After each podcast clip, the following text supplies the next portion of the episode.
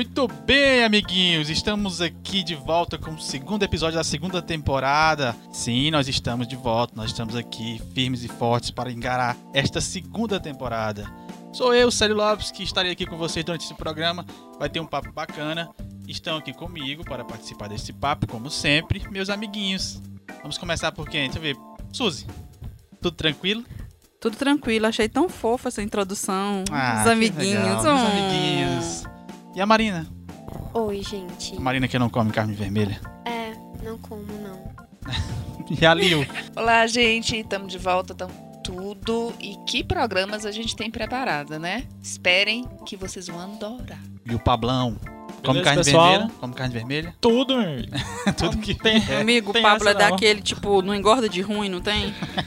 bem. Come, mestre, aí come. Eu já falei pra ele que eu cederia minhas gordurinhas com todo prazer pra ele, Se pudesse fazer uma transfusão de gordura. Tô Isso. pesando 5 quilos Meu a mais. sonho. Meu sonho é do... Receber gordura? a Tô gordura. Não, doar. Doar a Aceito gordura. doações. Se tivesse, não, centro pra doação. Pelo amor de Deus, alguém inventa isso. Preciso. Bora ser pioneiro nessa nova A gente ia resolver muitos problemas com isso. cara. Ô, E ainda continuamos Demais. falando aqui da Estácio Ceuti, né? Na- diretamente dos estúdios da Estácio Ceuti. Bacana o espaço aqui, gostei. Momento jabá. É, a rádio vitrine, gente. Isso, é muito bacana. passou por aqui, é legal, nós estamos utilizando a estrutura deles, tá sendo show. E é nesse clima bacana que a gente vai então iniciar esse segundo programa da segunda temporada com o seguinte tema: propriedade intelectual. Sabe o que é isso, Pablo? Propriedade intelectual? Mais ou menos. Mais a ou gente vai menos. saber mais profundamente agora com o nosso convidado. Pronto. E quem veio aqui pra nos esclarecer Nada mais, tanta nada coisa? menos que O Arimateia, Quinto. cara, Arimateia. A Arimateia veio aqui pra discutir esse assunto com a gente, pra esclarecer muita coisa. Não só nossa, muita dúvida nossa, mas também de quem, de quem ouvir. Dos empresários, Mano. dos estudantes. É porque o Arimaté é meu amigo, não, mas o cara entende, viu? O cara se Imagina. garante. Eu tô entendido do assunto. Eu tô vendo o currículo dele aqui, tá de dar inveja, meu amigo. É muita coisa interessante que ele tem no currículo dele. Nessa segunda temporada a gente vai tratar é, da comunicação, principalmente fora da agência, né? Quem sabe até do jornalismo fora da redação, das redações. Aguardem. Aguardem. O primeiro aí já teve o professor Washington Moura falando sobre Pois pesquisa, é, no né? programa anterior, o Washington Moura, foi muito legal o papo, quem acompanhou. Quem não acompanhou, clica aí, Volta ó, no lá primeiro e- programa. A gente falou sobre eventos acadêmicos, foi um papo muito legal com o professor Washington. Ó, enriquecedor. Demais, demais. E é isso aí, amigos. Vamos direto então. A gente volta para discutir o assunto de propriedade intelectual. Para você que pensava que só dava pra proteger as terras, não, dá pra proteger também outras propriedades. A gente volta já já, amiguinhos. Bem, meus amigos, nós estamos de volta e como prometido, o convidado já está aqui, sentadinho, pronto para conversar com a gente, bater aquele papo legal que vocês já conhecem. Mas antes vamos fazer então uma introdução para você entender um pouco mais do que se trata o assunto que nós vamos debater neste, neste programa de hoje. Liu, faça as honras, explique para nossos ouvintes do que se trata. Com prazer, Célio. Bem, segundo a definição da Organização Mundial de Propriedade Intelectual, propriedade intelectual está dividida em duas categorias. Propriedade intelectual, que inclui as patentes, invenções, marcas, desenhos industriais, indicações geográficas e, e proteção de cultivares, e os direitos autorais, abrangendo trabalhos literários e artísticos e cultura imaterial, como os romances, poemas, peças, filmes, música, desenhos, símbolos, imagens, estrutura, programas de computador, internet, entre outras coisas que a gente se delicia na propaganda todos os dias. É muita coisa, viu, que você pode proteger. Bem, e é isso mesmo. Nós trouxemos aqui o convidado, a gente já falou o nome dele, então nós vamos apresentar ele agora. O Arimatea está aqui conosco. E ele é publicitário formado pela Faculdade Estácio Ceut, atua na área de comunicação há mais de 5 anos e possui experiência em controle de gestão e relacionamento com clientes. Atuou como agente local de inovação pelo Sebrae Piauí e CNPq, tendo desenvolvido planos de inovação em mais de 50 micro e pequenas empresas de Teresina. Na área de propriedade intelectual, possui certificações do INPE e OMP, Nações Unidas, de conhecimento da área. Também participou de várias capacitações da Fundação Nacional de Qualidade, FNQ. É coordenador do Núcleo de Inovação da Secretaria de Administração de Teresina. Possui um livro publicado e alguns artigos científicos que retratam a realidade das micro e pequenas empresas do Piauí em relação à inovação. é diretor comercial e atendimento da Companhia das Marcas. Meu amigo com vocês, Ari Mateia. Seja muito bem-vindo, Ari Mateia. Obrigado, obrigado a vocês pelo convite, de a gente bater um papo sobre essa área de conhecimento, a propriedade intelectual, registro de marca, patente, direito autoral. Vamos lá, tô aqui para ajudar, responder e aprender também, né? Afinal, como pode, você tá aqui também, o convidado ele aprende com vocês, a gente vai trocando essa ideia bacana aí. Maravilha, pois hoje é o dia. Esse programa tá ficando cada vez melhor, só gente de gabarito. Eu já vou começar logo fazendo uma pergunta. Primeiramente, como foi que você se envolveu com propriedade intelectual? Como foi esse encontro?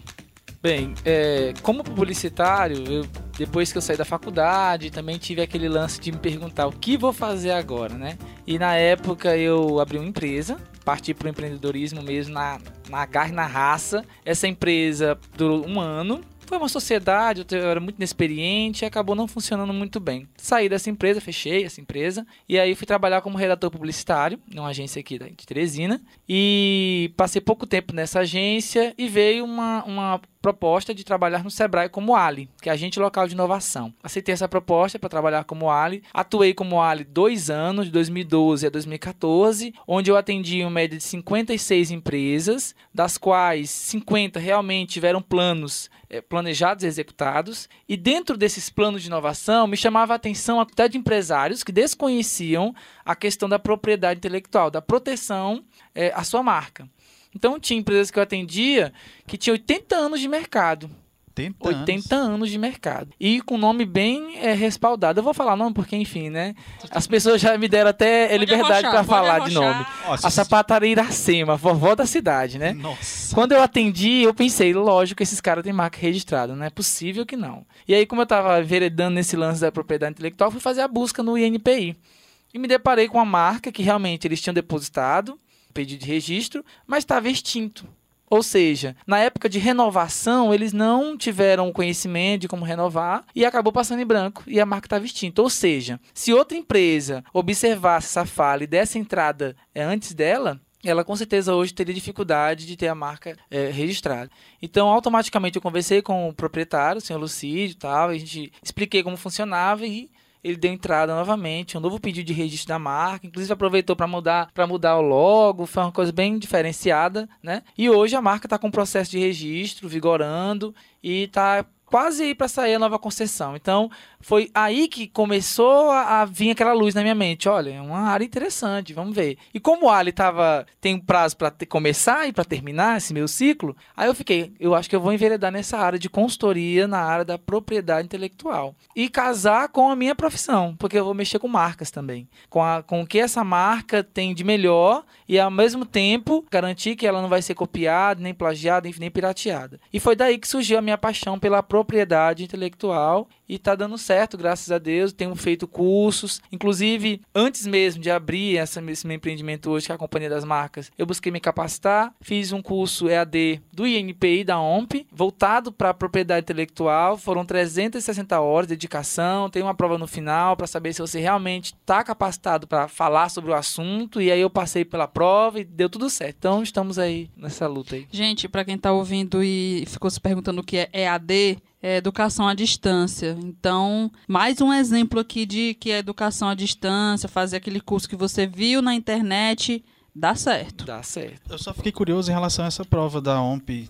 Como é que ela é feita? É assim, o curso, ele é. São módulos, né? Então são seis meses de curso. E aí o professor, no caso lá da educação à distância, ele lança as, as apostilas, os exercícios desses módulos. Então você vai lendo, vai respondendo os exercícios e ele vai te orientando. É o que chamam de tutor. Então esse tutor ele vai te orientando. No final você faz uma prova para o recebimento do certificado, porque senão eles não vão te certificar. Então essa prova ela vale 100 pontos. E aí você faz a prova e mediante você tem que tirar mais de 50 pontos para poder receber o certificado. Menos do que isso você não recebe. E aí a gente tem que submeter a prova para poder garantir que você realmente aprendeu, né? Porque tem gente que só se inscreve e não faz nada. Aí fica difícil. Chegou a visitar a sede das Nações Unidas? Hum, ainda não. Pretendo.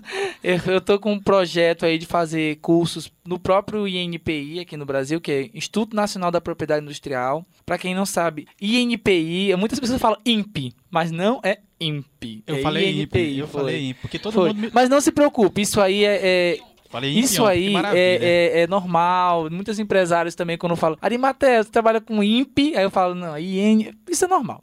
Então, o INPI hoje, no Brasil, é a autarquia federal responsável pela concessão de registro de marca, de patente, de indicação geográfica, tudo que vocês leram aí no início da, da- falando sobre o conceito de propriedade intelectual. E assim, a ideia é que a gente faça cursos lá mesmo, no próprio INPI, para ficar cada vez mais, né, capacitados na área, enfim, desenvolver mais isso aí. Então, fale um pouco sobre o grau de dificuldade na hora de realizar o registro da marca. Além do como se passa todo o processo, taxas, o acompanhamento que vocês fazem com relação ao registro. Pronto, essa pergunta é boa porque há um- uma grande ignorância dos nossos empresários em relação à proteção intelectual. E não falo só de marca não, mas tudo, em relação a tudo. Claro que a questão é marca, né?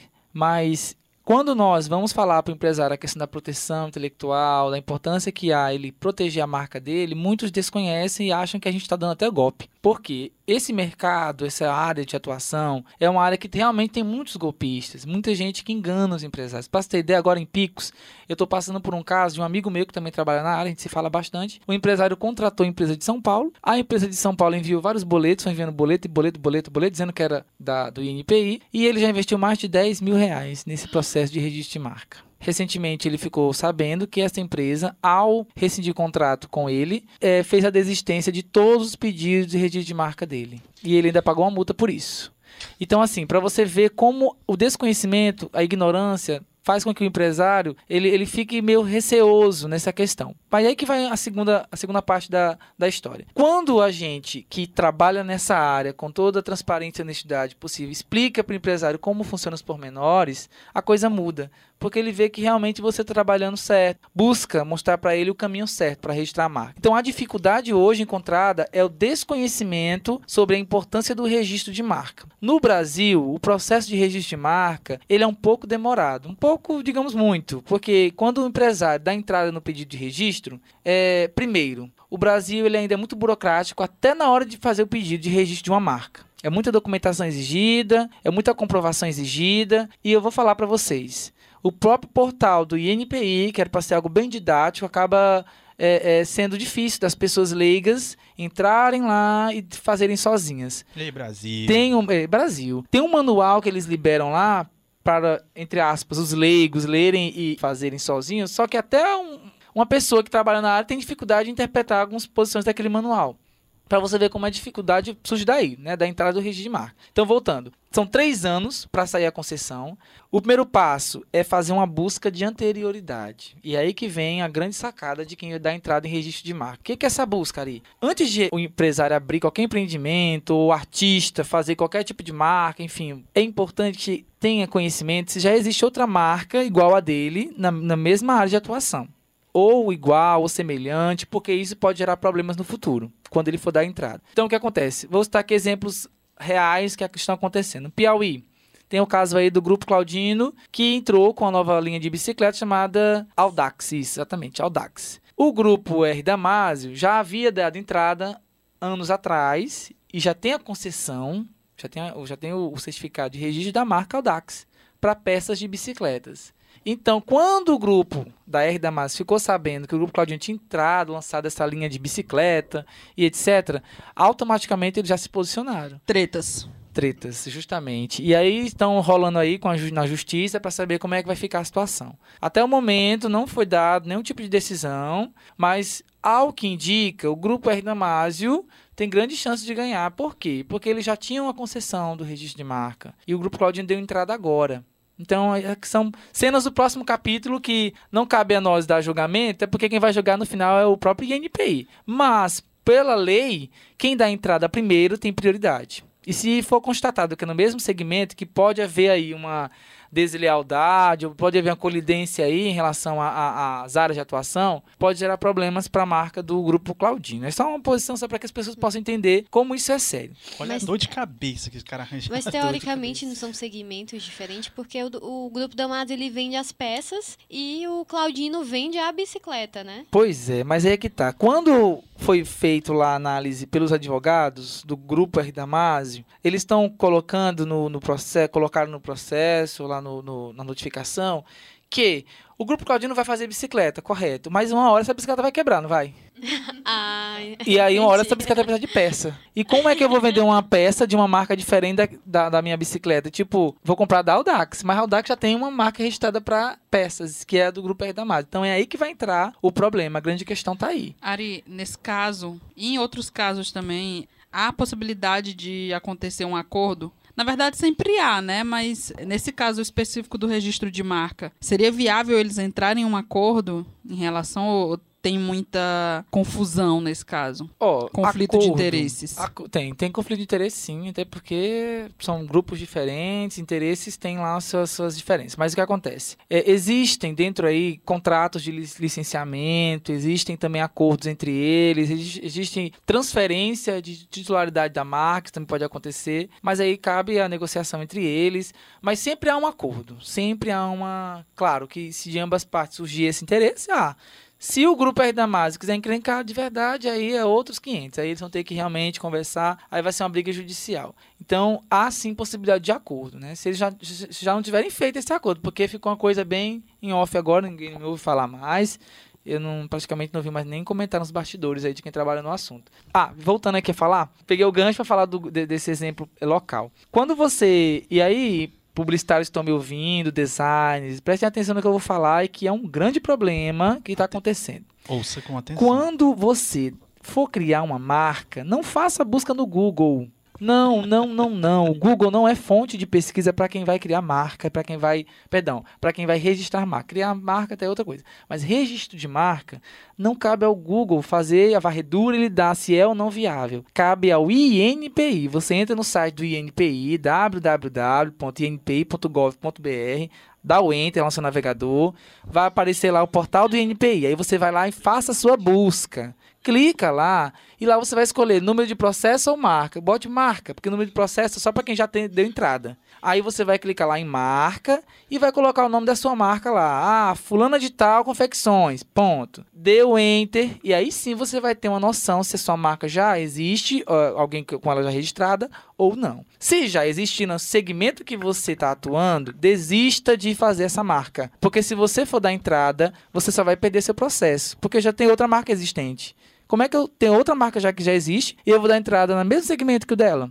Você vai perder seu processo, vai ser indeferido, vai ser reprovado. Então, faça a busca de anterioridade, tenha certeza que essa marca não possui registro. Aí sim, você pode investir o quanto você quiser nas agências aí, derrame dinheiro nas agências para fazer uma marca, uma marca linda, maravilhosa, mas você vai derramar seu dinheiro sabendo que é uma coisa certa, que não vai ter problema. É só aqui no Como Pode você ter um tutorial de Tem. registro de como você vai registrar uma marca, Uma marca. com a pesquisa que você faz. Então, gente, Aí, continue mesmo ligados. assim você não conseguiu, entre em contato com a Companhia, das, Companhia marcas. das Marcas, ó.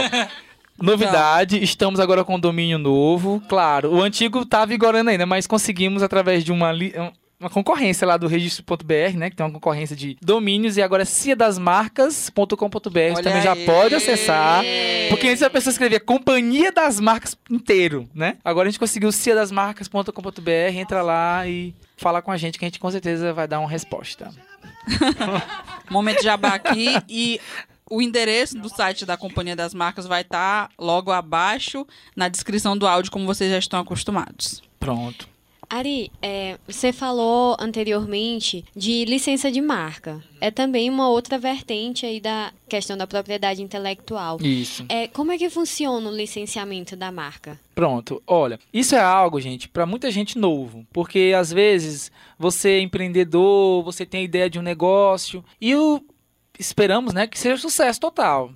Acontece que é um sucesso e você começa a observar que a sua marca ganhou uma, uma proporção até então positiva para os negócios, para o lucro, enfim. Mas aí você tem aquele lance: poxa, minha marca localmente é conhecida, eu quero é, expandir para o Brasil todo. E eu quero associar a minha marca a outra já conhecida. Por exemplo, até falei pra Marina aqui. A Marina tem um talento com artesanato. Né? E aí ela faz, até falei fralda, né? Fralda artesanal, não sei nem se existe isso. Mas vamos lá, que eu tenho um bebê de nove meses, aí tô na... Aí a Marina criou essa fralda artesanal, beleza. Eu, eu ia dizer que eu faço casinha com palito de picolé. Pronto. Pronto. E aí, o que acontece? A Marina, ela viu que a fralda tá fazendo sucesso, tá vendendo bastante, e ela percebeu que no licenciamento de marcas, ela poderia obter o licenciamento da marca da, do Maurício de Souza Produções, vulgo Turma da Mônica, né? Conhecida. E aí, ela foi lá, conversou com o pessoal e liberaram o licenciamento da marca para a Marina usar junto com a dela, que é a Marina Fralda, só um exemplo. Então, automaticamente, quando a Marina licenciou a marca do Maurício, a Turma da Mônica, né? Ela já ganha um respaldo, né? O produto dela ganha valor, ela começa a ganhar ainda mais clientes, as pessoas associam a credibilidade da Turma da Mônica à marca da Marina, e isso gera mais faturamento, né, Marina, para você, para o seu negócio. Com É aí que vai entrar o grande mote do licenciamento de marcas. É importante que quem está ouvindo, quando for licenciar uma marca, conheça de fato a marca. Não vou licenciar uma marca à toa, lógico. Então, assim, tem que ver se essa marca vai de encontro ao que você pretende é, mostrar para o teu cliente. Por exemplo, outro exemplo. Aqui em Teresina, esse eu não posso citar nomes não, porque está muito recente. É, Tem uma empresa de inglês que está abrindo agora, do amigo meu. Ah, vou citar. Não tem... Acho que não dá para ficar falando por menores, não. Vamos dar nomes aos IN, bois. IN, solte a sua língua. Nome lá do curso. O cara tem um- uma metodologia inovadora para quem quer aprender inglês, inglês para adultos. Eu tô fazendo aqui propaganda, viu? E aí. e- A gente vai mandar o boleto pra ele. Pois é. Pode mandar, ele pode pagar. Aí. IN, solte a, solte a língua. Beleza. O que, que ele fez? Quem vê a marca dele, não desmerecendo, viu, meu amigo? Você tá me ouvindo aí. Mas pensa assim, poxa, será se é bom? Será se não é? Porque vocês sabem que marca tem um respaldo forte, né? Aí o que, que ele fez? Inteligentíssimo. Pegou, fez o licenciamento da marca da NetGeo, né? Que é National Geographic, junto com o TED, que é aquele lance lá dos Estados Unidos, aquela coisa de apresentação, né? Licenciou e usa, junto com a marca dele, as marcas do, da National Geographic e do TED. Então isso dá um respaldo para a marca dele incrível. Eu até falei para ele, rapaz, quando eu vi tua marca associada a essas duas grandes marcas, eu falei, não, esse negócio tem que prestar, né? Tem que prestar. E Era- tanto que toda, todas as apostilas dele, tudo é realmente licenciado por essas marcas, enfim. O cara entrou com o pé direito e tá dando certo lá, até onde eu sei, tá tem chegado muitas pessoas como cliente. Ou seja, licenciou uma marca, tá dando certo. Para quem já tem uma marca e pretende licenciar, gente, vamos com calma, porque não é bem assim, ah, minha marca é, é XPTO, ela quer licenciar. Primeiro, a tua marca tem que ter respaldo. Tu não vai licenciar. Ninguém vai comprar uma marca tua se não tem respaldo. Não tem assim uma. Não é vista, não tem visibilidade, não investe em propaganda, não é conhecida. Não tem lógica. Então, o licenciamento de marcas, não estou falando que o pequeno não pode fazer isso. Claro que do pequeno ao grande pode fazer. Mas o pequeno que quer licenciar a marca, comece realmente devagar. Façam que sua marca crie respeito. Os valores da marca, né? Tem que ter valor, tem que as pessoas têm que olhar para tua marca e lembrar que ela remete aquilo que realmente ele quer para consumir, o consumidor, né? No caso ele quer ter. Então assim, um licenciamento de marca, ele depende exclusivamente de como a tua marca, a imagem dela no mercado. Se for uma marca que realmente tem, tem ganhado público, respeito, é conhecida, tem no- notoriedade, digamos assim, quando ele for licenciar, a pessoa vai pagar por aquela licença. Ela vai dizer, não, vou associar a marca do Ari, porque de fato a companhia das marcas, onde eu vou colocar, as pessoas vão associar a qualidade. Então eu vou licenciar. Beleza, ótimo. Se não, não vai dar certo. Então, você prefere licenciar uma marca que é mais conhecida do que uma que não é desconhecida. Lógico, a lógica é essa, né? Por exemplo, vou falar do como pode. Pronto, vamos partir para um caso aqui Opa! né, da gente. Vamos imaginar que como pode, eu já até falei sobre isso com vocês em off, a questão da marca como pode. Vocês começam lançando esse produto aqui, que é o podcast, lógico, sucesso total, absoluto, campeão de audiência. Vamos imaginar aí que um empresário interessou, sei lá, de outro lugar, de, enfim, de outra região, e quer fazer o como pode também lá. Mas só que ele tem respeito ao direito de uso da, da marca, essa coisa toda. Comunica a vocês se vocês querem licenciar o uso da marca como pode lá na região dele. Por que não? Aí vocês é que vão ver a questão aí. Interesting, very é? interesting. Vocês vão ver a questão se é possível ou não. Aí tem um termo de, de licenciamento, é tudo uma questão. Claro que ele escolheu vocês por ser uma marca conhecida, respeitada, qualidade. Então tudo isso levou em consideração de ter escolhido o como Tô pode. gostando muito de ouvir isso. Então é assim que funciona, Marina. Mas os pormenores do licenciamento de marca, ele vai muito desse trabalho de consultoria que é feito. Porque quando a pessoa nos contrata, a gente faz uma avaliação. Às vezes ela chega pra gente, eu quero licenciar minha marca, mas não tem conhecimento nenhum, sabe a importância que eu falei disso. Essa questão do agregar valor, do, da marca dela. Fala ter em valor. Pronto, pode Paga quanto, hein? Pra registrar uma marca, Ari. Eita, é aí que muita gente às vezes fica assim, ei, passa a mão na cabeça, né? Gente, é o Você já tem seguinte, tanto custo né, envolvido na hora de criar um que o cara acaba Tá. deixando alguns. Antes de falar o valor, eu vou falar as vantagens de que tem que registrar a marca.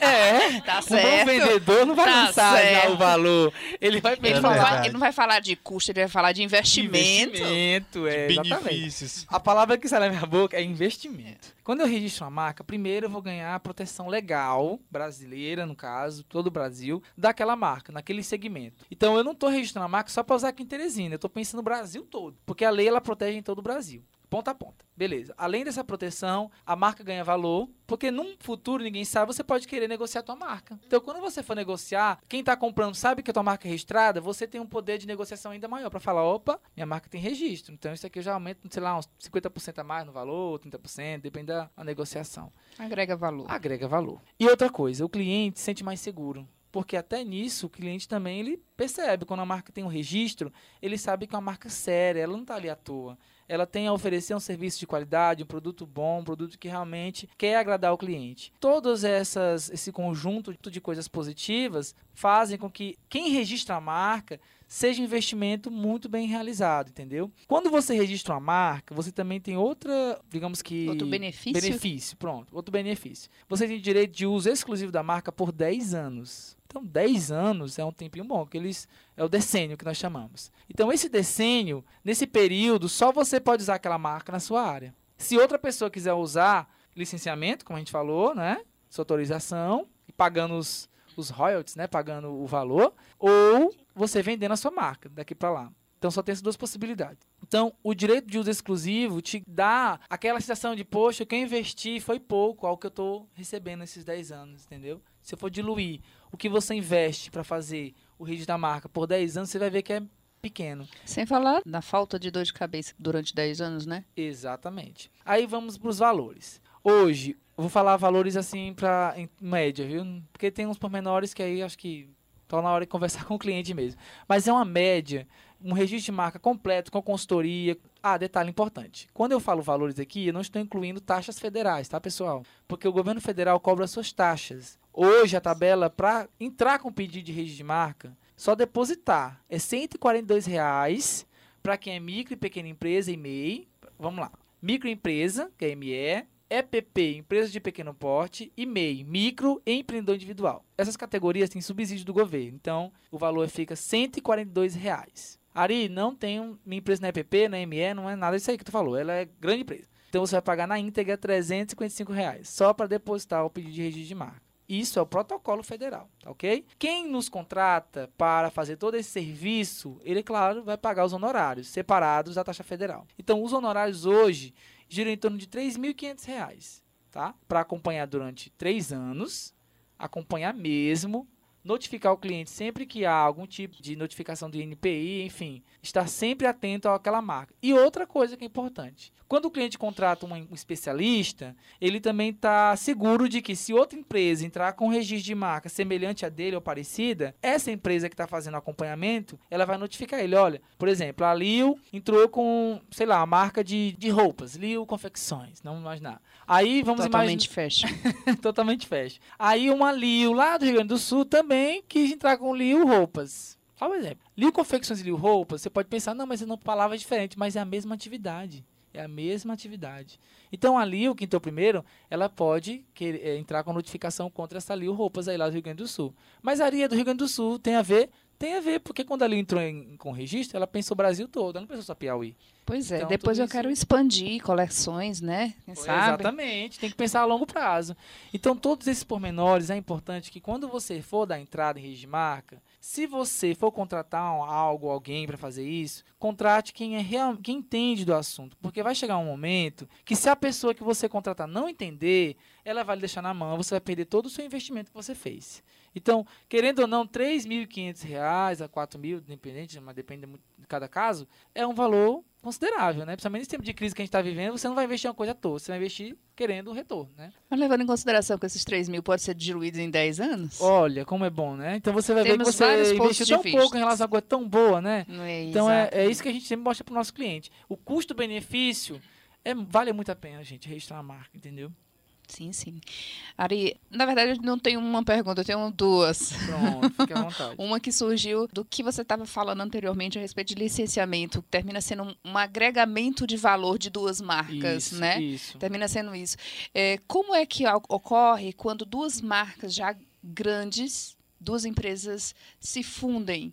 Uhum. Como o caso aqui mesmo do Estácio, que chegou aqui, eh, né, adquiriu o Seult e agora utiliza Isso. Estácio seu- Ou a Cantar é, Ibope, que também são duas mega empresas que se fundiram e agora assinam Cantar Ibope Mídia. Como é que, que é feito essa regularização? Vamos partir do princípio que uma das duas deve ter maior participação.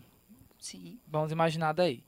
Quem tem maior participação, geralmente, ela vai entrar com a ação dentro do NPI de transferência de, de titularidade da marca. No caso aqui do Estácio Seult, lógico que eles estão usando o Seult porque a marca já com mais de Consolidada. É consolidada, Hum. lógico. Vão tirar, jogar isso fora e botar só Estácio. Lógico que não, apesar de Estácio, ambas são muito conhecidas. Eles são lógico, né? inteligentes. Exatamente. Então, o que, é que eles tão, devem ter feito? Não sei se já fizeram isso. Aí tem que ver com a galera aqui como é que tá. devem ter feito. O Estácio deve ter, como já comprou, já tá tudo certinho, transferiu a titularidade do- da marca Seult para o nome deles. O dono, no caso, é Estácio, SA, não sei como é que é, Association, enfim. Então, a ideia é essa. O primeiro passo é quem tem maior participação faça a transferência da titularidade da marca e não elimine nenhuma das duas. Ele pode continuar usando, tem proteção legal, tranquilo, porque senão ficaria assim. Outros empresários leigos poderiam pensar, ah, agora que o seu se fundiu com a Estácio, vai ser só Estácio. Quem vai ficar com o Seult, né? Porque pode dar um esperto e ficar, eu vou abrir um Seult lá do outro lado da cidade, porque não tem confusão de saber onde é o Seult. Mas a marca Seult, a Estácio comprou, ela não comprou só a Tem que saber estrutura de todo física, jeito, né, ela né? comprou também o valor da marca, ela comprou todo o sentimento de anos e anos de Seult que tem na praça. Então, quando ela investiu os milhões que ela investiu, né? Ela investiu também no- na marca Seult, no nome Seult, no peso que esse nome dá para quando a pessoa vai escolher a sua faculdade. Então, tudo isso aí é levado em consideração na negociação da, da compra. E do registro também, né? Da Isso, nova marca. Da nova marca. A segunda pergunta, que eu disse que tinha duas, né? Uhum. É com relação a uma palavrinha que é muito na moda, é plágio. Plágio. Né? Eita, isso aí é, É, um problema. é- é até confusão a mais, né? Quais são as punições para quem faz plágio hoje em dia no Brasil? Pronto, ó, a lei ela estabelece o no caso de marcas, né? Ou vamos englobar aqui tudo, tá, pessoal? A gente tá falando de marcas, mas engloba também você, fotógrafo, que foi plagiado, você, artista plástico, que foi plagiado. Então, a lei é a mesma para todos em relação a essa parte do plágio. Quem sofre o plágio, ele pode entrar com ação judicial de uso indevido da, da imagem, da marca, e isso pode gerar o pagamento de uma multa, e aí depende muito de como foi avaliado pelo juiz e de como aquilo, de certa forma, prejudicou o autor da obra, né? Então, essa indenização, ela é estabelecido o valor dela de quem, no caso, vamos refazer aqui a minha explicação, porque às vezes pode estar confuso. Quem plagiou pode pagar uma multa muito alta por ter plagiado. Então, o risco maior da lei, ela estabelece que o criador tem direito de uso exclusivo, o direito a ganhar, né, o- a remuneração por aquilo, e quem plagiou, se tiver vendido ou feito alguma negociação usando aquela arte, usando aquela, aquele produto que foi plagiado, ele vai ter que ressarcir o autor da obra e aí esse ressarcimento, o valor de acordo com, a, com o dano causado, entendeu? Hoje a lei brasileira estabelece punição através de valor mesmo, de dinheiro alto. Aqui em Teresina, de- falando de marca, já aconteceu um caso de uma, de uma que a gente acompanha hoje de uma clínica, esse eu não posso, esse eu não posso dar nome não. Isso aqui, viu, pessoal? Essa aqui o médico pediu para não citar. Mas uma clínica conhecida, ela teve que retirar toda a fachada, toda a papelaria, todo o fardamento, cartão de visita, tudo, com a marca de uma empresa que era do Rio de Janeiro. A empresa do Rio ficou sabendo que Teresina tinha essa cópia dela, bateu aqui a notificação. Outro tira, outro vai pagar 10 mil por semana, por dia. né? É um valor que eles Nossa. calculam, né? E aí ela automaticamente não queria pagar aquele valor. Bora tirar, gente, tira tudo. Arranca logo Fachada, arranca logo tudo. arranca. E aí mudou de nome, né? Fez uma mudança sutil de nome, mas mudou de nome. Mas foi aquela coisa, aquele perrengue. Então imagina, tu chegar, tu é dono da empresa e recebe essa notificação e tu sabe que tu tá errado. E aí É. tem que tirar mesmo, porque senão paga uma multa astronômica aí. Então, meu amigo, é uma surpresa desagradável. Plágio, gente, ele é evitado. Às vezes a pessoa não tem nem intenção de plagiar, né? Às vezes, porque tem gente que tem plágio que é pilantra mesmo. Mas às vezes a pessoa não tem nem é, intenção de plagiar, mas tudo depende, como eu falei, do início da criação ali, quando era você vai criar a era marca. o que estava nascendo na minha cabecinha aqui. Uhum. Ari, Como é só, que a gente- só interrompendo a- ali, antes que a gente fuja desse- dessa linha, Pronto. demora muito o deferimento dessa punição? Da, do plágio? Sim. demora o mesmo período de registro. Por exemplo, se eu dei entrada com a minha marca, como eu citei o caso da Liu, né? A Liu é Liu Roupa, perdão, Liu Confecções, Confecções, falei. foi. E a Liu Roupas lá do Rio Grande do Sul deu entrada também. No final, que é três, dois anos e meio a três anos, o INPI ele vai dizer, olha, realmente essa Liu Roupas aqui está querendo encrencar com a Liu Confecções lá do Piauí. Então eles indeferem o pedido lá da Liu Roupas, ou seja, não vai entrar não, minha amiga, aqui já tem outra marca que deu entrada primeiro. E a Liu fica com ganho de causa e tranquilo, desse jeito que é resolvido. Se essa Liu aqui, lá do Rio Grande do Sul, mesmo assim estiver usando, a Liu vai, pode entrar com a ação judicial que ela Vou ganha ganhar na um hora. dinheirinho lá. É, com ganha um dinheirinho aí por ela tá, ela tá infligindo a lei. E lei é lei, né? É, Tem que ser respeitada. Pra quem não sabe, a lei é a lei 2979 de 1996, Lei da Propriedade Industrial. Viu, pessoal? Só pra questão de notificação. De, de teste. Deixa eu só é, concluir o que eu ia perguntar, porque assim, quando a gente fala de marca, é mais fácil identificar um plágio. Isso. Mas quando a gente fala de obra, de um anúncio, Uhum. né, publicitário, de um VT, de uma obra audiovisual, uma música, enfim, é mais complicado essa comprovação, não acha? Depende. No caso de música, é um caso interessante. Música, tem muita música que procura com dúvidas, né? Ari, a minha música, eu fiz ela, tal, e aí, como é que eu protejo? Alguns partem para lance de vai no cartório, pega a letra da música, vai no cartório e autentica, ou não sei se dá entrada alguma coisa lá. Gente, cartório não protege nada, gente. Vamos procurar os órgãos que realmente são responsáveis por isso. É o que eu acabei de falar. Tem gente que pensa que o fato de você ter a razão social lá na junta comercial já protege alguma coisa. Não protege. Razão social é referente à junta comercial, viu? Então, assim, não tem nada a ver com registro de marca. Nada a ver. Nada a ver. Me enganaram. O nome empresarial, eu posso ter o meu nome empresarial de até a quinto limitada. Tudo bem, quem vai proteger o nome empresarial é a junta comercial de cada estado. Agora eu vou botei Companhia das Marcas. Opa, é uma marca. Aí eu vou no INPI. Voltando aqui, no caso da música, onde você pode depositar a música? Biblioteca Nacional ou Escola de Música do Rio de Janeiro. Então, essas duas, esses dois órgãos aí. Aí você entra lá, tem um requerimento que você preenche, coloca todas as suas músicas, a partitura e dá a entrada. Aí ali falou, mas como comprovar, assim, mais ou menos, como é, é, tem as falhas, né? Aí é que tá, se você tiver dado entrada, feito o registro, se alguém te plagiar, você tem que comprovar que você deu entrada primeiro, de que aquilo realmente é seu. É aí que entra o pulo do gato. É você ter se resguardado. Antes de, de lançar aquilo, você antes de publicar aí nas internets da vida, opa, deixa eu logo registrar, porque se isso aqui cair na boca do povo, meu amigo, vai ser um estrondo. Então, assim, primeiro passo é buscar registrar aquilo que você criou. No caso de fotografia, obras de arte, também são na, é, na Fundação Nacional Belas Artes, né, que eu falei. Então, mas todos os, os tipos de proteção intelectual, cada um tem o seu órgão que você deve procurar para proteger. Não busquem ficar fazendo em cartório. Nada contra cartório, tá, pessoal? Nada contra. Mas busque informação, gente. Vamos buscar fazer os os registros das nossas invenções no órgão realmente competente, entendeu? Isso é muito importante que todos saibam. Porque tem muita gente que cria, né, na nossa área de publicidade, criações e criações e fica já, já a aí e não gente vai protege falar nada. disso. Já a gente vai falar disso. Pronto. Mas tu falou aí de música, eu fiquei curioso. Como é que funciona isso em outros territórios? Digamos, é, sei lá, como é que eu protejo isso internacionalmente? Tem Pronto, que boa pergunta. age sobre. Boa, tem sim. Quando você dá entrada no registro de música, você também deve estar associado ao. No Brasil tem sete associações, se eu não me engano. Essas associações estão ligadas a uma instituição. Fugiu o nome agora aqui, mas é a instituição que faz a arrecadação dos direitos autorais de cada ECAD? canção. Pronto, o ECAD. Então o ECAD, quando você tem a sua associação, quem vai fazer a fiscalização em todo o território nacional e até mesmo internacional, porque o ECAD tem uma, tem um- uma ligação com a Associação Internacional para fazer essa avaliação. Tanto é que quando esses compositores americanos, internacionais vêm fazer lançamento de música aqui no Brasil, é essa leitura que é feita num código que tem lá, eles chamam de N, eu não me recordo aqui agora, me desculpe aí, mas é um código que tem. Eu vi aquele Cada música tem um código. Se, vocês já comprarem um CD, tem um código lá dessa música. Aquele código é, o- é o divisor de águas para você ganhar o seu jabazinho, seu direito autoral. Tem um colega aqui em Teresina que ele ganhou mais de mil reais, por pouquinho, né? Mas pra ele, que é a área dele, né? Que é a música gospel e tal, ele já ganhou mais de mil reais só de direito autoral, porque os cantores cantam nas, nos shows e a pessoa do ECAD tá lá registrando, porque tem uma fiscal do ECAD aqui em Teresina, pra quem não conhece, viu? É a amiga Ah, minha, a. Panira, e ela faz show no, no Teresina Hall, ela tá lá. Marroia? Tudo, E ela tá em é tudo, porque ela tem que fazer o ferinha, ela papel tá em dela. cima tá em mesmo. cima, ela- acho que ela Conhece, né, Lil? Ah, Depois E aí ela fica já em fomos apresentadas.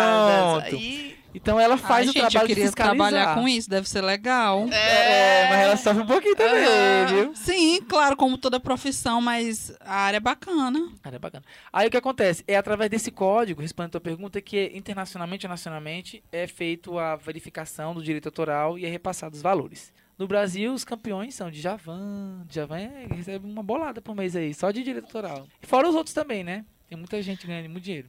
Ari, surgiu outra. Bora Tá brotando, tá é pra- brotando. Quando fala Passa em aí, porque a ECAD, gente vai encerrar o primeiro bloco já já, porque Pronto, É rapidinho. pode ficar à Bacana. vontade. Porque você falou no, no ECAD e falou em shows, nada contra ah, a proteção, muito pelo contrário, totalmente a favor ah, Uhum. do- a essa direito. proteção, os direitos de, quem trabalha direitinho, tá Isso. criando, enfim, merece Uhum. receber. Mas em algumas ocasiões a gente já, já viu situações em que as taxas cobradas pelo próprio ECAD para a liberação de um evento dentro da legalidade, elas são muito altas. Eu já ouvi, não vivi, graças a Deus, uma situação em que ele solicitou um preço tão alto que era quase que invia inviabilizava o evento acontecer. E isso dentro de um prazo muito curto. Aí eu te pergunto, tem algum algum deve Parâmetro? ter as- os parâmetros, as Tem. variáveis para chegar a esses valores? Tem, tem sim. O ECAD, ele calcula de acordo com a, a quantidade de pessoas por metro quadrado do evento.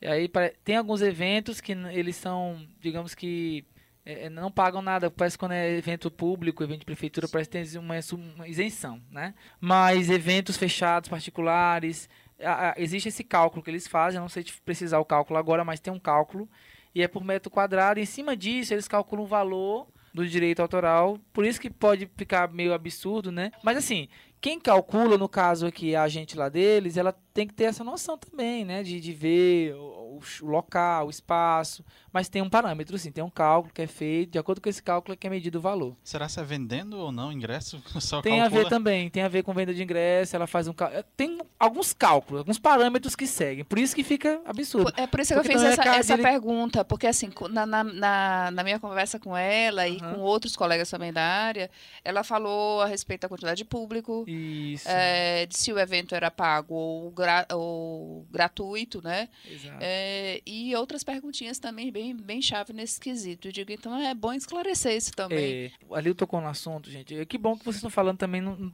tudo que envolve a propriedade intelectual, para as pessoas entenderem. Porque a galera da publicidade gosta muito de música, não gosta não? Certeza. gosta Demais, demais. Então, assim, tem muita gente da publicidade que também produz música, cria, entendeu? O Seu intelecto tá ali e você tá criando coisas bacanas. Não só música, mas todo tipo de arte, todo tipo de, de coisa que visa comunicação. E assim, a música é uma das que mais mexem, Lil, com essa questão de polêmicas, porque aqui em Teresina, essa questão do ECAD, muitos músicos me vieram procurar realmente que não concordam com a forma como o ECAD faz análise. Longe de nós aqui do Como Pode, o meu, de estar julgando o ECAD, até porque é um órgão aí que tá representando Não, muita mas já gente, rolaram né? várias tretas certeza, mesmo. Mas existem Não pessoas é que são con- contestação, não é, é tentativa contestação. de compreender Exatamente. um pouco mais desse, desse universo. Exatamente. Então, assim, por não compreender, há uma, de certa forma, aí pessoas que ah, dizem assim, não, rapaz, o ECAD deve estar doido, não, não pode cobrar um negócio desse aqui num show desse tamanho. Então, eu já vi casos de pessoas que disseram pro pro show, de, o show teve só 10 pessoas, o ECAD cobrou um valor absurdo só por cada, cada 10 pessoas. Claro, cada caso é um caso, eu não sei se isso aconteceu, foi um boca a boca que aconteceu aí, um burburinho. Então, assim, cada caso é um caso, mas eu concordo com a Lio, eu acredito que a transparência é tudo.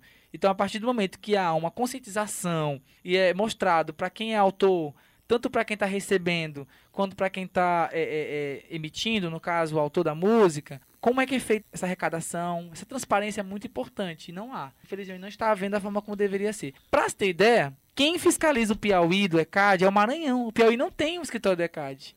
É em São Luís. Quando eu soube disso, eu fiquei, poxa vida, Piauí não tem um, um, um escritor do ECAD aqui. Aqui tem músico, cara, que tem muita gente boa aí, que toca música pra caramba aí. O que cenário da música piauiense é muito frutífero. é muito demais. frutífero. Olha aí a oportunidade Por de falar- mercado, viu? E por falar Aí nisso, estamos subordinados a São Luís, do escritório de lá.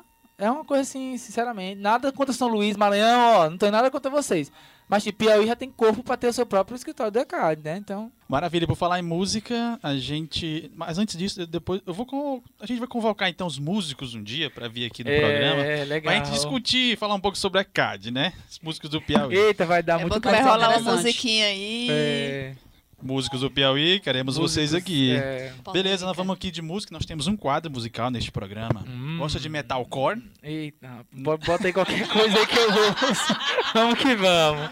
O nome desse quadro é Ouve Lá, cara. E hoje a gente Vamos trouxe lá. uma banda muito bacana de metalcore. Audrey is Dead, não é isso, Suzy?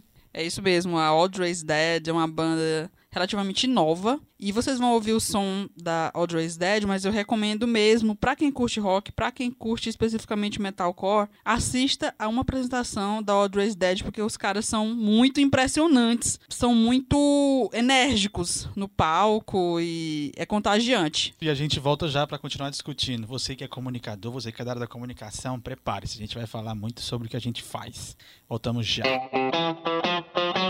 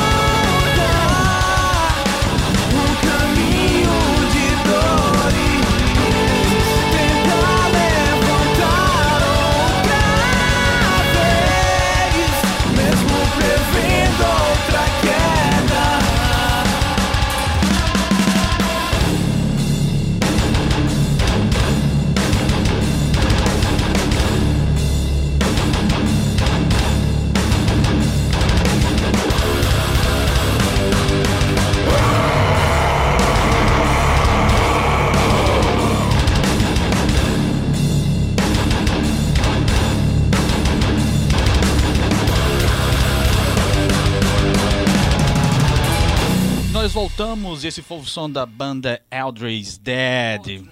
Audrey. Depende, ele pode estar na pronúncia Audrey. britânica. Isso, meu inglês é britânico, aí ficou assim um pouco, sabe?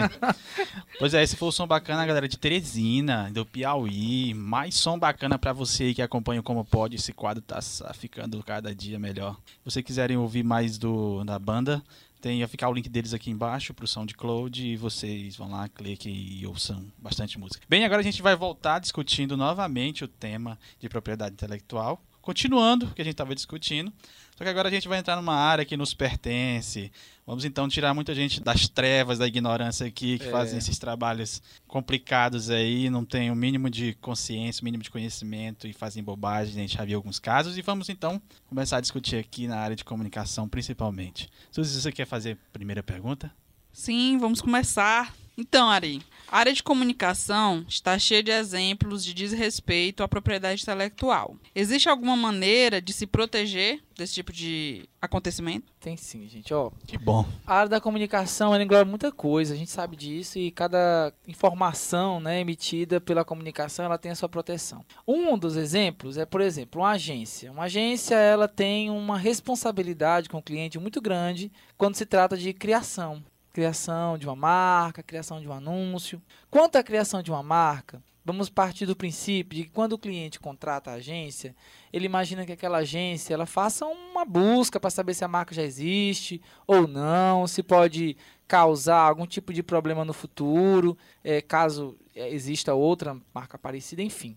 E aí, o que acontece hoje nas agências aqui do Piauí? Muitas agências, elas recebem a demanda de criação de uma logotipo, de uma marca, enfim. Elas não fazem essa busca de anterioridade que eu expliquei no primeiro bloco e vendem para o cliente. Bora, pega aí, vamos lá. Tá, tá livre, vamos imaginar, tá livre para você.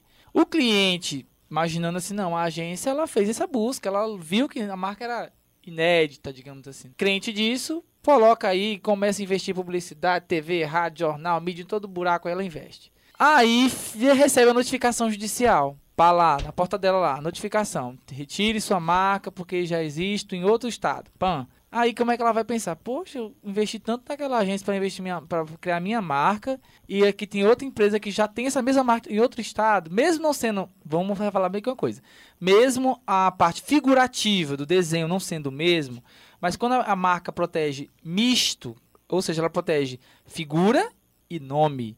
Então, isso é muito importante que todos saibam. Ari, mas a minha marca tem um coração e a do outro tem uma, uma bola. Nada a ver. O INPI, que é a autarquia federal, como a gente falou, que, que decide registro de marca, ele leva em consideração tudo, nome e figura. Então, o que acontece é, um problema que acontece muito é isso. Já peguei caso de uma cliente, foi na agência, a agência fez toda a papelaria dela, tudo bonitinho. Gente, tava a coisa mais linda do mundo. Aí cheguei lá, ela, Ari, eu quero saber se essa marca já existe. Botei lá no INPI, fiz as minhas buscas mais aprofundadas, né? Porque a gente faz uma busca mais aprofundada, viu, Tá, pessoal? o cliente, o- a agência faz no Google. Ela faz no. Algumas fazem no Google ou até fazem no NPI, mas fazem da forma mais assim ignorante possível. Não tem aquela, aquele pulo do gato, como dizem, né? É porque não tem a especificidade mesmo É. do, do, do Do negócio. negócio. É, vamos- é, exatamente, ali tá, tá correto aí. Aí o que acontece? Fez a busca básica. Na busca básica, eu não consigo ver alguns detalhes que na avançada eu consigo. E aí, quando eu fui fazer a avançada, eu vi lá que tinha a marca igual a dela, já com registro do bonitinho. Aí o que, que ela fez? Se passou pra agência. Meu amigo, na mesma hora, a agência foi, me ligou, a agência que fez me ligou, dizendo, Ari, não acredito que eu fiz a busca e não deu. Eu falei, pois é, você não fez do jeito mais avançado. Aí Pois fui- tome. Hoje a agência, pra tu ver como tem uma coisa ruim que acaba trazendo coisa boa. É nossa parceira. Sempre quando ela recebe novos clientes, ela manda pra gente vários nomes. Eu faço a busca um por um. Já mandou até uma de 20 nomes, mais ou menos. Eu fiz um por um, nome por nome pra fazer, para não ter perigo, né, de acontecer problemas. E assim a gente vai vivendo, a gente vai fazendo as buscas. E claro, a agência como parceira, ela sempre fala, olha, no Piauí já tem empresa que trabalha com esse faz esse trabalho de registro de marca e faz essa parceria legal. Mas onde eu quero chegar? Gente, quem trabalha com criação, atenção, não vá criar uma marca que já existe em outro território no mesmo segmento. Porque causa problema para você que criou. Você é taxado como publicitário, sei lá, incompetente, não profissional. Pois é, você e além de, empresa também, né? de, de pre- se prejudicar individualmente, acaba danificando todo o mercado, Todo porque mercado. a empresa que sai prejudicada com isso, ela vai com certeza repercutir esse prejuízo e aí o mercado todo fica desacreditado, né? Não, Desacreditado. publicitário não tem credibilidade, não pode ser, a gente não pode confiar. É Isso aí. interessante também a gente lembrar que não só o nome da marca, mas como o Ari falou, é, a logo também entra nessa, né? Então eu posso Isso, criar uma isso. marca com nome diferente, mas se o símbolo que eu utilizei ali for igual a outro, eu também posso receber essa notificação, pode, né? Pode, pode sim. Principalmente quando é o uso de símbolos. Porque símbolos não tem onde escapar, não. Tá idêntico ao da marca original, tá na cara que é plágio. É na cara. Então, notificação vai vir aí, nem se preocupe. É que a gente é, não sabe diferenciar referência de plágio, né? Porque buscar referência é uma coisa, Isso, é. copiar Verdade, é outra. verdade. Tem um problema que acontece que aí foi bacana a pergunta porque aconteceu recentemente de uma cliente de uma agência me procurou e falou: Ari, eu recebi da agência essa marca aqui. Quero que você faça a busca. Fiz a busca perfeito, belezinha. Tava disponível. Só que tem um porém. Ela usou o símbolo de uma empresa dos Estados Unidos. A agência usou. Porque a agência comprou no banco de imagens, né? Já vi Eita problema.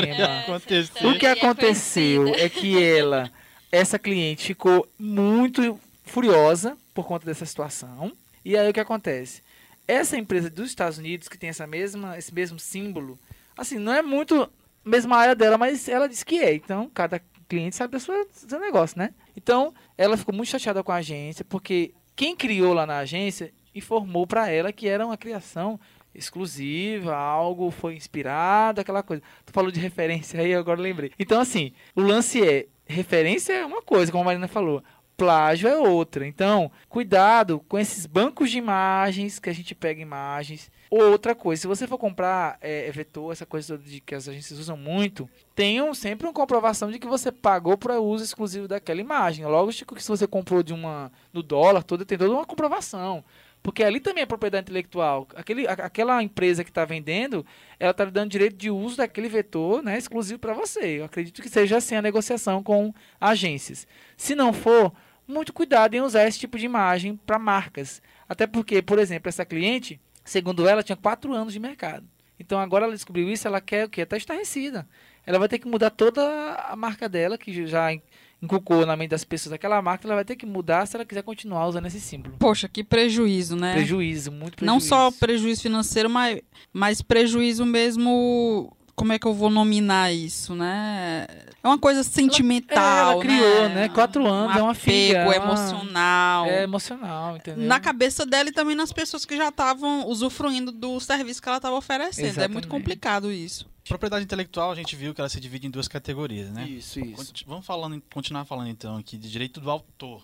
Pronto, né? direito do autor. Na publicidade, como funciona o direito autoral? Porque eu vi, eu, eu passeio por aí e vejo muito, principalmente em fachadas. O pessoal te- acabou de falar sobre isso um pouco, né? Sobre imagem. Mas o pessoal pega a imagem de uma atriz e coloca na sua fachada. Ah, isso aí é um Tem a negócio mínima sério. O salão de beleza hoje eu vi com uma foto de uma atriz famosa. Oh, Será que ela veio até aqui pra fa- tirar foto daquele salão? É, Como é que aí. funciona esse- essa questão do direito autoral na É um publicidade? risco altíssimo que quem usa não tem o direito, né? Estava fazendo. Por exemplo, a gente casos locais, o, se eu não me engano, um tempo aí, um, o grupo, o, o, o Teresina Shop usou uma imagem, né, de duas atrizes na época e deu um maior rolo aí, né? Sim, foram- foi um post que tinha a Majoristiano e a. Drica Moraes em Isso.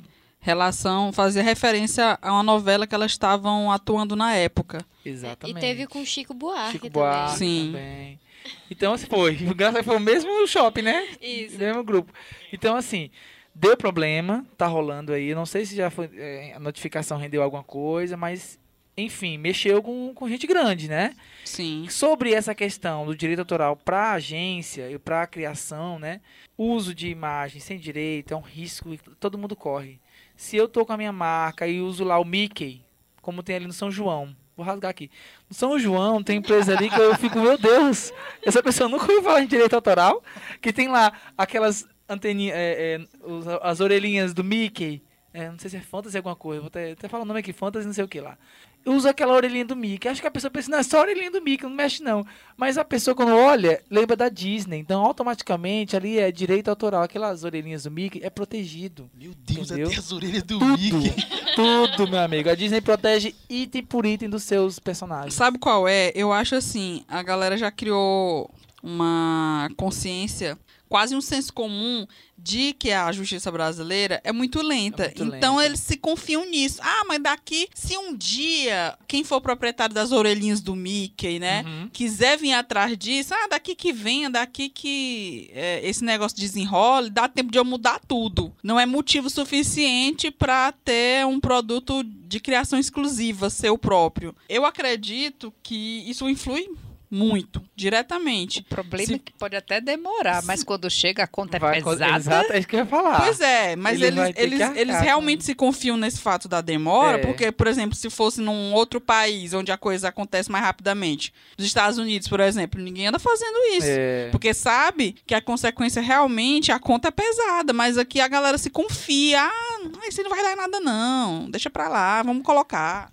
Eu pesquisei um pouquinho e vi que nos Estados Unidos, quando você sofre um processo desse, o valor é alto, porque lá tem, você tem que pagar, quem, por exemplo, faz uma música, você tem vários sindicatos, né? Uhum. Você paga o sindicato dos, dos autores, não sei o quê, do, de quem escreve a música, de quem faz isso, quem faz aquilo, é bem dividido lá. Então, é pesado, Pesado. a multa lá. Aqui também, gente, assim, a Suziane fez um ótimo comentário. Realmente tem toda a Parabéns, razão, Suziane. As pessoas tendem a achar que como vai demorar, ah, bom, deixa pra depois. Só que é como ali falou, quando a conta vier, a conta a- não adianta, a conta vai vir. Se você usou até 31 de dezembro de 2015, você vai pagar a multa até 31 de dezembro de 2015, até o dia que você usou aquela marca. O caso pode ser jogado em 2030, mas você vai pagar até o dia 31 de dezembro de 2015 que você usou, mesmo demorando. Então, assim, é muito importante que ao usar qualquer tipo de imagem de terceiros, você tem o direito, você tem uma, li, um, uma licença, um termo de uso, você esteja, você esteja pagando pelo uso daquela imagem. Isso é muito importante, evita problemas jurídicos contra você. Sabe um exemplo aqui? Aquele salão famoso, Silver Hair. Todo mundo Uhum. conhece, né? Silver's Silver é minha, Hair. minha amiga, minha gente boa com a gente, nossa cliente. Parceiro. E aí a Silvia chamou a Ari Maria, que é minha sócia, viu, pessoal? Tem uma sócia chamada Maria Rebelo, não pôde estar aqui, mas é uma pessoa competentíssima, contabilista, gente fina. E aí chamou Maria Ari, vem aqui, eu quero conversar com vocês. Uma outra Silvia, próximo lá da região dela, entrou também com Silvia Cabelos. Silvia Cabelos. Não botou hair, não, botou cabelos. Aí passou o tempo e as pessoas dizendo, não, eu fui na Silvia, eu fui na Silvia, mas a Silvia estragou meu cabelo. A Silvia estragou meu cabelo. Ita. E aí a Silvia Hair, né, com toda a sua glamour, a sua conhecimento, falou, não, peraí, eu não tô chegando no cabelo de ninguém. Como é que o pessoal tá espalhando que eu tô chegando no cabelo? Quando foi, deparou que tinha outra Silvia realmente fazendo coisas erradas no cabelo da, da mulherada. E aí ela foi, entrou com ação contra essa outra Silvia, que realmente estava enganando os clientes, estava usando da fama da Silvia Hair para angariar novos clientes. E aí foi julgado o caso e a Silvia ganhou a, a causa. Demorou, se não me engano, três anos, mais ou menos, não, não me recordo o tempo. Demorou, mas a Silvia ganhou a causa, enfim, já tá aí. Então, assim, não use nome de, de marcas famosas para querer novos clientes, enfim, para tirar o brilho de outros, né? Você acaba querendo para você. Muito cuidado, criadores, agências, façam pesquisa de anterioridade antes de criar algum evento. E isso eu vou falar até assim para para as emissoras de programas Oi. de televisão, né? Cidade Verde, Clube, Meio Norte. Oi, oi, oi. Diga-se de passagem que uma das campeãs de processo de pedido de registro de marca é a TV Meu Norte. Ela bate recorde, viu, pessoal? Eu até parabenizo, viu, se a Meu Norte está me ouvindo aí. Parabéns para vocês, viu? Não sei se estão acompanhando os processos de vocês, mas eu acho que só esse ano foram mais de 100, viu?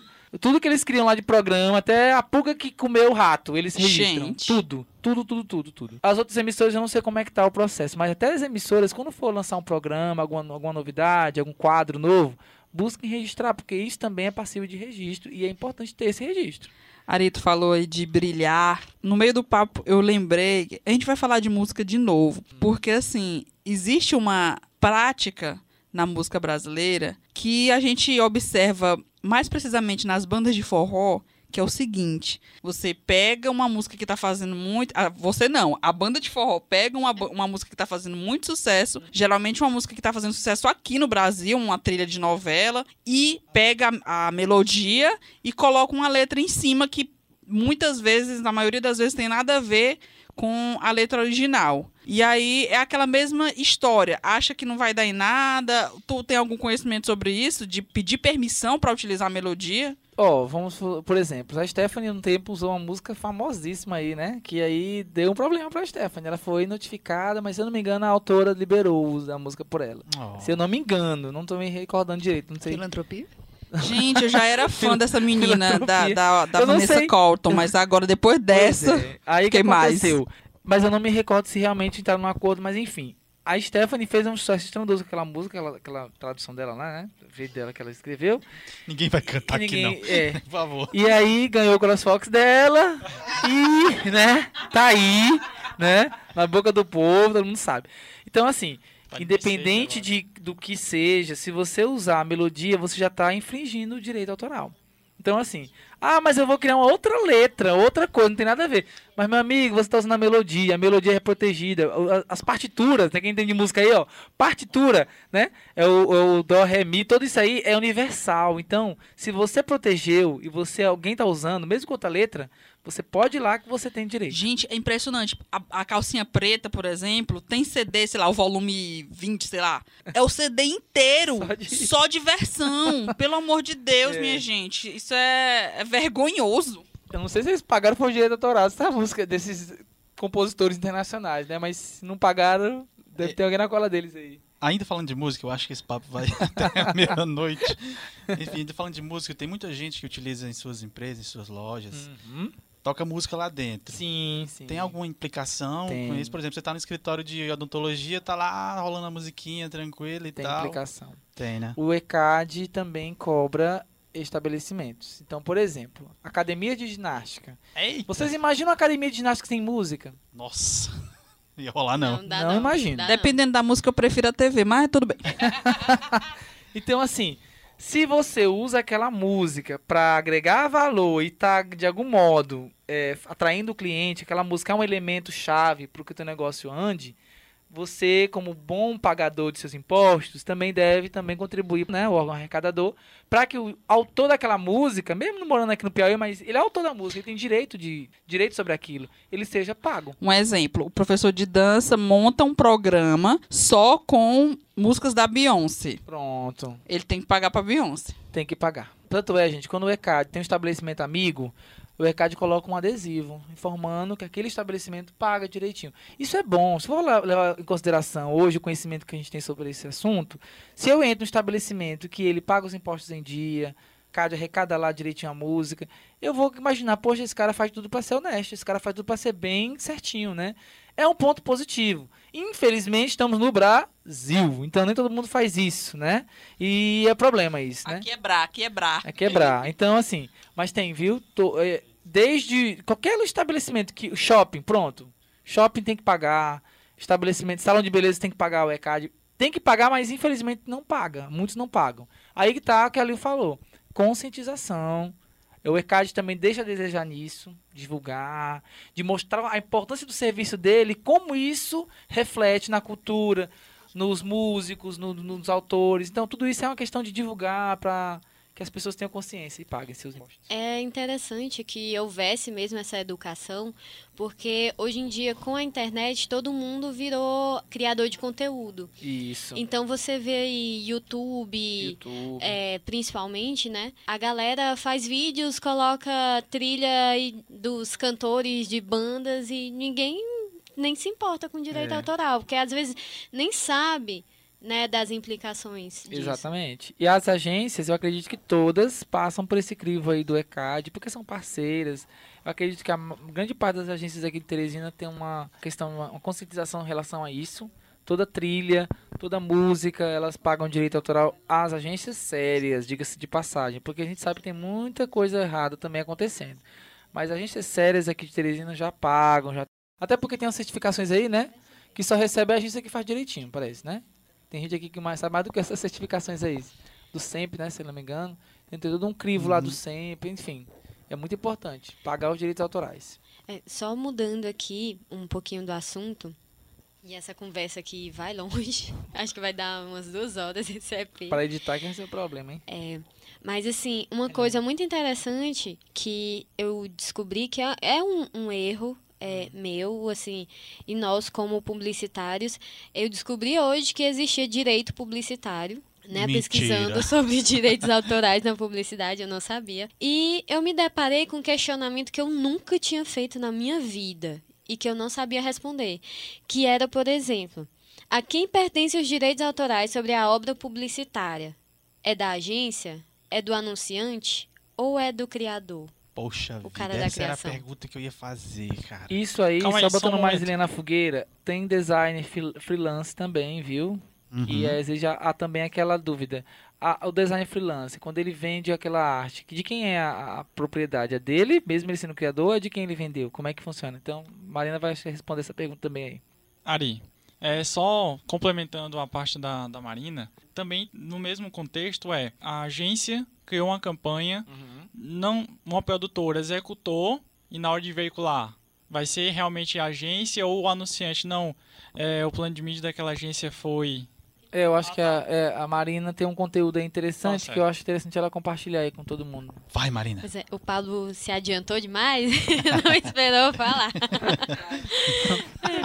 mas, mas vamos lá, é, tentando simplificar, é, tem uma lei autoral vigente, que é a Lei 9.610 de 98, que fala sobre os direitos autorais da publicidade, especificamente da publicidade Que versa. que versa sobre é, esses direitos e diz que existem dois tipos de direito na obra publicitária: os direitos patrimoniais e os direitos morais. Que funcionaria como? No nosso modelo comum de agência, a gente tem a agência como pessoa jurídica que é, detém ali a questão da que organiza e tem a estrutura toda para fornecer aquele trabalho. Então, o direito moral da pessoa da criação, ele vai ter titularidade de autoria. Então, ele pode usar a peça e dizer assim: esse aqui fui eu que fiz. Ele pode colocar no portfólio dele, sem pedir permissão para ninguém. É dele, foi ele que criou. Mas o direito patrimonial, que se refere à questão econômica da obra, dos ganhos, fica com a agência. Porque foi ela que investiu, forneceu a estrutura para aquele cara, solicitou para ele. E o mais importante é, o cliente anunciante não tem nenhum direito autoral sobre a peça. Nossa! Repita, por favor, só um momento, repita. O cliente anunciante não tem nenhum direito autoral sobre a peça. Inclusive, diz aqui que o autor da peça, né, quem detém o direito moral ou patrimonial, pode solicitar a qualquer momento a retirada dos anúncios. Muito Exatamente. Se isso bem, ferir ele de alguma amigos. forma. Olha só, rapaz. Isso é muito importante. O mesmo, saber. o mesmo acontece quando a campanha terminou, passou um bom tempo, o anunciante, ah não, vou voltar com aquela campanha. Ele veicular sem conscientização da agência, Exatamente. a agência pode ir lá e requerer os seus direitos de autoria. Esse como Ó, pode. aconteceu na prefeitura, que eu trabalho na prefeitura, e lá chegaram com uma cartaz que foi feito na DV6. E aí, uma corrida. Aí me perguntaram, Ari, eu posso usar esse cartaz? Eu falei, olha, vamos por partes. Esse cartaz foi feito, foi pago, a prefeitura pagou as estações da vida aí, para a DV6, foi pago e tal. Mas propriedade sobre a arte é da DV6. Foi a agência que fez. Se vocês usarem, vocês poderão correr isso e ser, ser processado. E aí a pessoa, não, mas eu já paguei, como é que eu paguei? E quero usar de dois, não posso usar. Eu falei, bem, aí vamos lá para a parte jurídica. E aí eu expliquei. Quem detém da propriedade sobre essa arte não é a prefeitura. Lógico porque quem usou a arte na época foi a prefeitura, a prefeitura pagou, eles criaram e tal. Mas o direito da criação é da agência e cabe a ela liberar ou não para você usar de novo. Aí acabaram usando a arte. Eu não sei Esse- se a, a DV6 sabe disso, não sei como é que ficou. Ah, agora soube. Então, Esse- assim, é um problema isso, porque não foi, assim, analisado o direito do autor. Não foi usado, é como a Marina falou, o direito patrimonial. Querendo ou não, vamos, a, vamos pensar como publicitários. Eu criei a arte ano passado. É como o Pablo falou. Aí quer dizer que eu posso usar toda a vida agora essa arte, sem a consentimento Esse, da agência, esse, né? Sem pagar a esse tema dá um programa todinho. Acho que dá É. até mais. Só complementando. O mesmo ocorre com o direito de uso dos atores. Digamos, a produtora, Uhum. ah, a agência pensa que tá tudo bacana, fez o VT, vai veicular, mas aí tem também que ressarcir ah, o direito de imagem dos atores. A Regina Duarte fez aquela da Globo, né? É de casa, aquela coisa toda lá. Você tá vendo ela ainda nas publicidades da, da, da Globo? Não tá mais, não. Pelo Não. menos eu vi Não. a vinheta do Piauí TV segunda edição, não tá mais a Regina, a Regina Duarte lá. O quê? Tem um contrato, eu acredito que tem um contrato, né? Então Isso. até aquele período Exatamente. podia estar lá a cara dela sorrindo, dizendo que a Globo é a melhor farmácia que tem no Brasil. Mas não tá mais. Então por quê? É isso que ele falou. Tem um período, tem um direito de uso de imagem. Acabou, acabou, não posso mais usar. Só mais dois pontos aqui com relação ao freelancer que o Ari falou. No caso, o free, o freela, ele detém os dois tipos de direitos. Isso. O moral e o patrimonial, porque foi ele que criou, Exatamente. foi ele que ele mesmo se organizou, fez tudo usando a estrutura dele, então é tudo dele. Olha aí, seu freelancer. Você que tava aí chorando. E outro ponto, é, respondendo ao questionário do Pablo, é que, por exemplo, um filme publicitário, um VT, você tem o redator que escreveu o roteiro, você tem a agência que está responsável pelo VT, você tem a produtora que vai captar as imagens, você tem o casting, você, dependendo do trabalho, você também pode ter uma produtora de áudio montando a trilha. Então, todos esses participam com coautoria no trabalho. Aí a gente tem que as peças publicitárias não têm uma única titularidade de direitos autorais, mas pode ter vários. Várias pessoas envolvidas e detentoras da autoria do trabalho. É para isso que existe a ficha técnica, né? Que é para colocar o nome de todo mundo que participou do trabalho. Por isso também que a Ancine exige a claquete no início dos VTs e é tão cobrado e é tanta resistência no nosso mercado de, de trabalhar direitinho com essa claquete, né? Bem, vocês viram aí que o papo rende muito, rende muita coisa. Mas acho que tá na hora da gente, né? a gente conversou bastante, Se eu rende muita ficar coisa. mais tempo com vocês aqui, Pois eu é, gostei não, mas muito você desse vem em outra oportunidade. E tu, como você se comportou bem, você Ah. tem a oportunidade agora de falar da empresa, que pode auxiliar muita gente. É o Jabá Teste, aí É, falar. já ba- Ô, gente, em primeiro lugar, agradecer pelo convite, agradecer quem está, nos, quem está nos ouvindo, né? Lógico, você é a razão desse programa existir. Quero agradecer ao convite que foi feito pela Marina, por todos vocês. Tô usando aqui o nome da Marina, viu? Mas é o casting aqui todo está sendo É porque eu tô do lado reconhecido, dele. viu? Ela representa. Então, assim, a Companhia das Marcas hoje é a primeira empresa no Piauí especializada na consultoria em registro de marca, patente. Por que, que é a primeira? Porque já haviam pessoas que trabalhavam com isso, mas de forma irregular ou informal, digamos assim, e muitas pessoas de fora, Fortaleza, São Paulo, Rio, mas não tinham uma piauiense mesmo daqui, da nossa cara, com a nossa cara. Estamos ali na Dom Severino, perto da Livraria Universitária, sala 2, pode procurar que tem uma plaquinha lá. E assim, o nosso formato de empresa é esse, somos jovens, somos inovadores, queremos mostrar para o cliente que o registro de marca é importante para o negócio dele, para a prosperidade, né? Se ele quer tornar a empresa dele próspera, ele tem que se preocupar com o registro da sua marca, afinal de contas a marca é tudo para a empresa, é a face, né? a cara dela para a sociedade. E lógico que nós, como especialistas, sempre orientamos os clientes, o cliente pelos passos corretos da coisa. A gente sempre busca mostrar para o cliente a transparência, a honestidade, de forma com que ele esteja investindo numa coisa que ele está satisfeito. Eu até falo para os meus clientes, o meu pós, o, eu me preocupo muito mais com a pós-venda do que com a venda em si. Porque a venda é muito fácil eu chegar lá para a Marina e dizer, olha, é a coisa mais preciosa da sua empresa fazer de marca. E depois sumir. Outra coisa é a Marina precisar de mim no pós-venda e aí eu tô lá, Marina, é assim, assim, assado, é assim que faz, tá, tá. Aí isso que eu acho que deve é, é, encantar mais o cliente, não é a venda, é a pós-venda. É um pensamento meu, né? Enfim, quem quiser compartilhar, que compartilhe. Mas obrigado mais uma vez, Companhia das Marcas. Quem quer saber mais sobre registro de marca, entra lá no nosso site ciadasmarcas.com.br ou até mesmo companhia, escrito mesmo por extenso, vai dar na mesma, na mesma página. No Google, se você colocar no buscador Google Companhia das Marcas, dá o enter lá, a nossa empresa vai ser a primeira do topo do ranking lá, viu? Que então, assim, chique. estamos na luta, somos do Piauí, não somos franquias, viu, pessoal? Somos daqui de Teresina.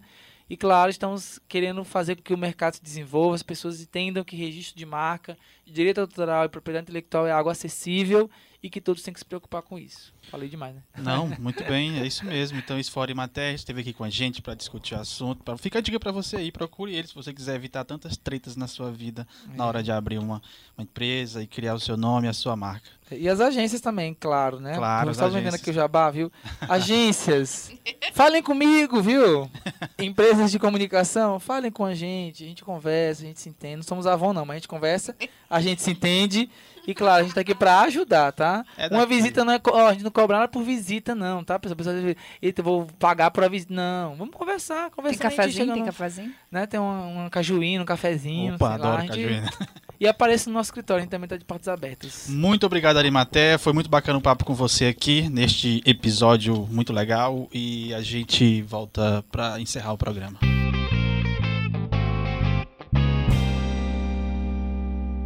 Beleza, e aqui nós vamos então aquele momento que você participa, tem a oportunidade de participar, de interagir com a gente, trocar algumas ideias, que é a pesquisa temática. A pesquisa dessa vez vai, como sempre, né, abordar um tema relacionado ao que a gente discutiu. E dessa vez, qual vai ser a pergunta para você que está aí poder responder? Bom, a gente tratou muito durante esse programa sobre propriedade intelectual e agora a gente quer saber de vocês, ouvintes. Vocês já tinham algum conhecimento do que é propriedade intelectual? Por favor, responda uma pesquisa temática para a gente ter uma noção de quem já tinha conhecimento e de quem conheceu através do Como Pode. Afinal, Como Pode é cultura, né, gente? Cultura e conhecimento, esse programa é tudo. É maravilha. cara. Só um, um lembrete é, em relação ao Ouvi Lá. No programa anterior sobre, sobre eventos acadêmicos, a gente falou que estávamos aceitando material de outras bandas. E hoje a gente estava aqui comentando, o Lá tá muito rock and roll, né? É, eu ia comentar isso, tá bem rock and roll, bem. Mas isso não quer dizer que a gente não aceita banda de outros estilos. Então, se você tem uma banda de MPB ou uma banda de samba, de reggae, não, sacanhe não. pode mandar material pra gente também. Pode entrar em contato que a gente coloca no Ouve Lá. E só voltando aqui para a pesquisa temática, se você tiver algum caso que aconteceu com você que remeta assim ao tema do, do nosso episódio, você pode mandar aqui o seu testemunho pra gente pelo inbox do nosso Face, pelo Twitter, no comentando no site, da forma que for melhor pra você, que aí a gente vai poder enriquecer a nossa discussão. Meus amigos, e que programa foi esse de hoje, hein? Quanto papo legal, quanta dúvida esclarecida. É, eu já sou uma outra pessoa depois desse programa. Eu tô me Teve até alguém. tutorial, cara. Teve tutorial, meu amigo. Olha que Poxa, coisa Novo legal. universo, né?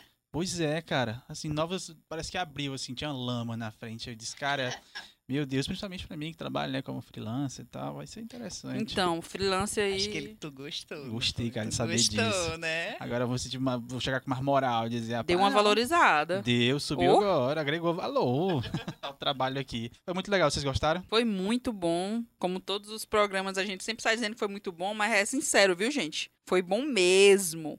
Suzy, é que a gente tá se melhorando a cada dia, tanto no- no- nos convidados quanto no, no- conteúdo que a gente tá trazendo, Sem né? dúvida nenhuma. A gente tem que deixar isso bem evidente, porque é, a gente participou aqui na- durante a semana de comunicação de uma conversa fiada e foi perguntado pra gente como a gente preparava esse conteúdo. E a cada dia que passa, a gente sente que é esse realmente o caminho, de estudar para poder passar é, informações que vão educar as pessoas que estão nos ouvindo. Isso é tão nobre, isso é lindo. Isso é Ser o maravilhoso. nosso di- diferencial, né? Agregar valor na vida das pessoas. É, não vai Causar ter- impacto positivo na vida delas. Isso não vai ter champanhe e camarote por enquanto, Por mas enquanto. nós estamos agregando valor aí. É verdade. E vocês têm alguma consideração final? Um recadinho, um beijinho, uma dica? Nada. Olha, gostaríamos de agradecer aqui o espaço que nos foi cedido, né, na Faculdade Estácio Ceute. A gente está gravando o segundo episódio, gravamos o primeiro também da segunda temporada, participamos da Semana de Comunicação, foi um momento bem bacana para a história do Como Pode. E, assim, essa oportunidade foi muito boa para a gente e todo agradecimento que a gente fizer é válido. No programa de hoje é isso. Bom, eu também gostaria de agradecer e agra- agradecer o Ari também, né, que esteve conosco esse tempo todo, nos abrindo novas portas, novos, apresentando novos horizontes e agradecer a vocês também, meninos, que vocês me, me apresentaram a ele que eu não conhecia pessoalmente, e vocês e é tão famoso, então obrigada generalizado. Muito bem. Então fica aí essa importante informação para você que acompanhou o programa de hoje. Você não será a mesma pessoa depois de ouvir este episódio. Compartilhe com seus amigos nas redes sociais. A gente está em todo lugar. A gente tem site, a gente tem eh, perfil no SoundCloud. Os nossos episódios estão lá no, na fanpage, no Facebook. É em tanto lugar, cara. Não tem desculpa para dizer que não, não encontrou a gente. Então compartilhe aí o nosso programa. E. Quer falar alguma coisa, Maria? Não, eu ia falar das redes sociais, mas você já explicou. Pronto, então era isso que é, é isso que a gente teve pra hoje. E se você não tá satisfeito, fique tranquilo, a gente vai continuar fazendo desse jeito. E aguarde pelo próximo episódio. E a gente se encontra no próximo, segunda temporada. Tamo aí. Cheiro no olho. Como pode?